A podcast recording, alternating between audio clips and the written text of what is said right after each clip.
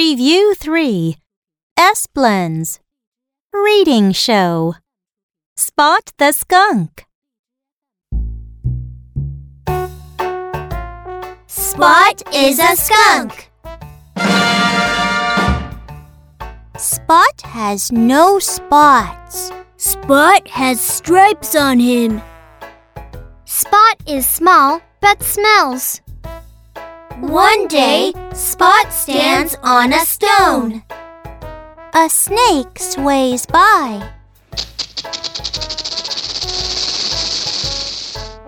Hiss.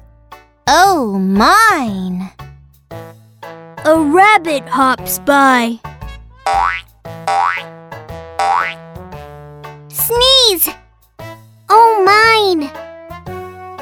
A dog comes by. Sniff.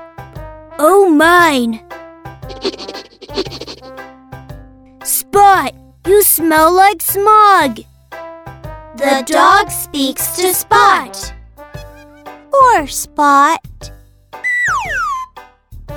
I try to sweep. I try to scrub.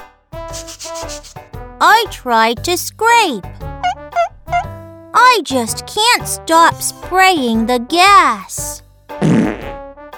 Poor Spot. Spot needs help. Can you help?